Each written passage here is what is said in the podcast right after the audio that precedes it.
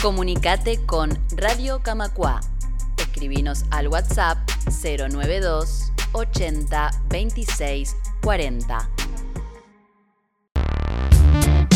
Continuamos en Camacua Diario y ahora sí, como les contábamos, sobre este coloquio organizado por el Instituto de Historia de las Ideas de Facultad de Derecho de la Universidad de la República sobre democracia e inteligencia artificial, desafíos e interrogantes. Allí estuvo participando como orador central de este coloquio el investigador y filósofo de la Universidad del País Vasco, Daniel Inerarity, que además es autor de la publicación de varias publicaciones, pero se destaca una teoría de la democracia compleja en el siglo XXI. Vamos a escuchar entonces un fragmento de este coloquio porque nos interesa eh, empezar a plantear, empezar a preguntarnos algunas de las cosas que dice este investigador sobre la tecnología y en particular sobre la inteligencia artificial y por dónde podemos empezar a preguntarnos sobre los impactos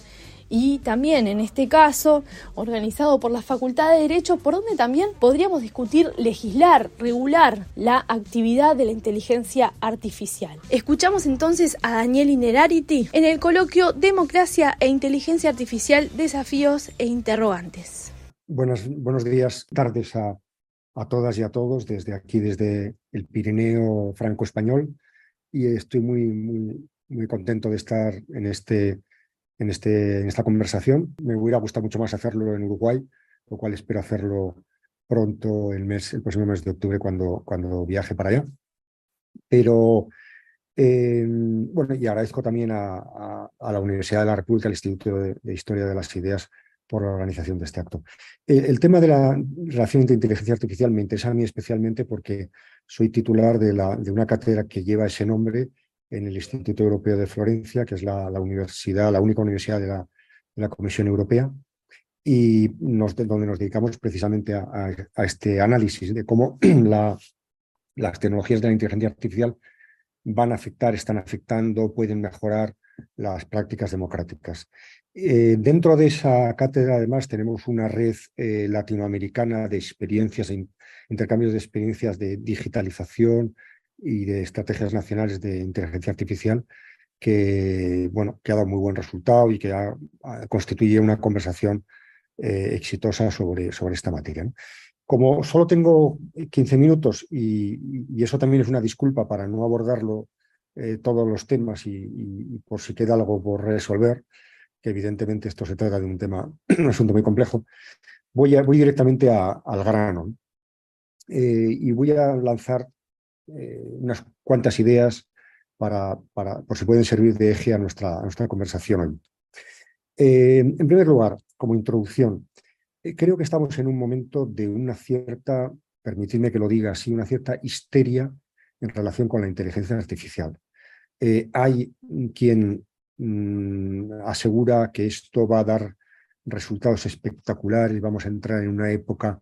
eh, de transparencia, de ausencia de prejuicios, de exactitud,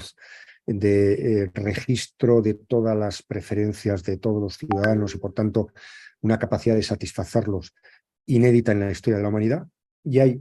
al mismo tiempo quien eh, presagia los peores desastres en relación con la, nuestra experiencia democrática, imperio de de los más brutos, eh, eh, noticias falsas, eh, manipulaciones de procesos electorales, etcétera, etcétera. ¿no?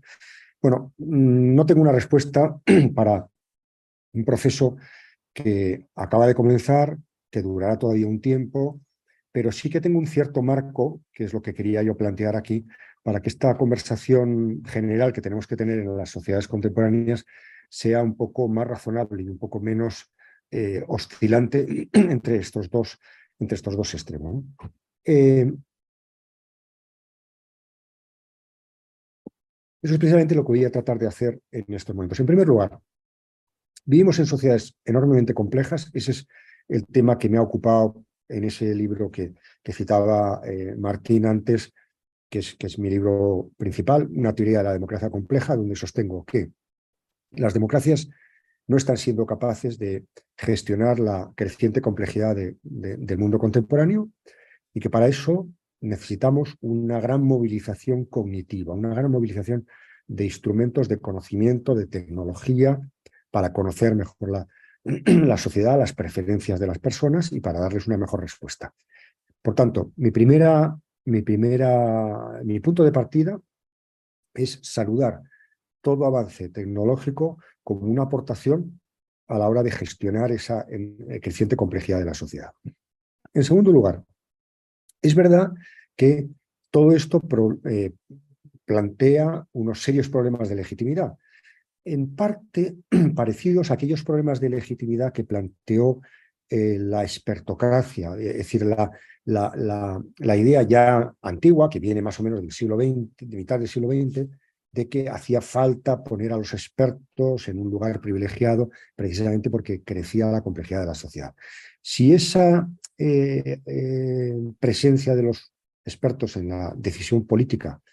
la resolvimos más o menos estableciendo una primacía de la democracia sobre el saber, sobre el conocimiento, y a su vez ideamos mil medios para que eh, dentro de los expertos hubiera diversidad, para que quedara claro cuál era su rol y cuál no era su función, cuál era la función de la representación popular, etcétera. Algo similar deberíamos hacer con un conjunto de tecnologías como las tecnologías que asociamos a la inteligencia artificial, que efectivamente eh, mm, ofrecen grandes promesas en relación con temas muy, muy relevantes. Es verdad que esas tecnologías nos van a permitir eh, desideologizar en buena medida ciertos debates políticos. Es verdad que nos van a permitir, por ejemplo, medir mejor los impactos de la legislación en nuestras sociedades. Es verdad que nos van a permitir un mejor conocimiento de las preferencias y de los intereses reales de las personas a los que la sociedad debe, servir. Todo esto es verdad. Pero eh, no deberíamos perder de vista que al mismo tiempo que esto ocurre, Muchas veces eh, las tecnologías de la inteligencia artificial eh, nos proporcionan teóricamente lo, que queremos eh, y aparentemente no, no, habría nada de malo en trasladar el modelo de las sugerencias algorítmicas en las recomendaciones que utilizamos para el consumo, por ejemplo, al modelo de la política, si no fuera porque el precio de estas prestaciones suele implicar algún sacrificio de la, de la libertad personal. Y claro, aquí ya estamos, entramos en un, en un terreno especialmente peligroso desde el punto de vista eh, del eh, eh, ideal democrático. además, pues si esto fuera poco, otro conjunto de problemas que mm, simplemente enuncio aquí, tiene que ver con el hecho de que los algoritmos hacen previsiones basadas en los patrones del pasado, es decir, en el modo como nos hemos comportado, cómo hemos expresado nuestras preferencias a través de, a través de, nuestra movilidad, de, nuestra expresión en las redes sociales, de nuestro consumo. Es decir, dan demasiado por seguro que el futuro va a ser lo máximamente similar al, eh, al pasado. Y esto eh, es verdad en buena medida, porque los humanos somos seres bastante continuistas y bastante conservadores, pero al menos deberían dejar una cierta capacidad, suponer una cierta capacidad en los humanos de romper esa previsión, de romper esa previsibilidad, de dar lugar a cosas nuevas. Eh, me gustaría que citara a, la gran filósofa Hannah Arendt cuando decía que lo propio del ser humano era lo que ella eh, denominaba la categoría de la natalidad, la capacidad de dar lugar a cosas nuevas, a cosas no previstas, a cosas incluso imprevisibles. Eh, que esa capacidad no la usemos mucho no significa que podamos sacrificarla con, con facilidad. Y probablemente tenía razón Susana Chubov cuando en su libro El capitalismo de la vigilancia dice que no podemos permitir que nos roben nuestro derecho al futuro, es decir, nuestro derecho, nuestra capacidad de dar lugar a conductas no previstas en, nuestras trazas eh, algorítmicas. ¿no? Por tanto, esta sería una crítica general al empleo de algoritmos como algo que serviría para cualquier cosa. Mi propuesta, eh, eh, a grandes rasgos, es que eh, distingamos bien dentro del proceso político. Submarina. Vale. Bueno, pues si queréis acabo, realmente estaba acabando ya. Eh, lo, que quería decir como conclusión era que deberíamos distinguir dentro del proceso político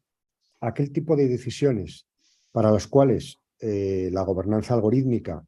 resulta de una gran utilidad y aquellas para las cuales no. ¿Y, cuál sería el criterio para distinguir una cosa de la otra? Fundamentalmente, los, eh, la, gobernanza algorítmica es muy precisa cuando dispone de grandes cantidades de datos, cuando el input y el output son muy claros y no hay una situación de especial ambigüedad o incertidumbre. Para todo lo demás, es decir, para cuando hay pocos datos, cuando eh, eh, el, output es discutible y el input no está claro, estamos en una situación de incertidumbre, etc. Es decir, la parte más política de la política, para, que, para, esa, para esa parte eh, la gobernanza algorítmica resulta de, escasa utilidad. Y por esto, y eso, esto sería mi conclusión, por eso creo que la idea de que una superinteligencia, que no se va a dar por diversos motivos que podemos discutir, vaya a sustituir un día a los instrumentos de gobierno y que Siri pueda votar por nosotros, no me parece una buena idea ni me parece una idea eh, posible, precisamente porque la política está para eh, la toma de decisiones en aquellos asuntos eh, últimos de nuestra, de nuestra vida colectiva, en los cuales hay una gran incertidumbre, hay poca precisión, hay pocos datos y hemos hecho todos los cálculos posibles y todavía no está muy claro qué es lo que lo que hemos de decidir. Esa sería la razón por la cual considero que la democracia, la, gobernanza algorítmica eh, es muy útil para una parte del proceso político, pero eh, perfectamente eh, prescindible para, para otra. Por ahí estaba la voz del investigador y filósofo Daniel Inerarity participando en este coloquio sobre democracia e inteligencia artificial. Les recomendamos que busquen el coloquio completo, está disponible en YouTube con el nombre, como les decía, democracia e inteligencia artificial, desafíos e interrogantes, ya que hubo varios oradores, varias oradoras también aportando distintas perspectivas sobre este tema tan importante que por supuesto seguiremos trayendo a este espacio para aportar en la conversación.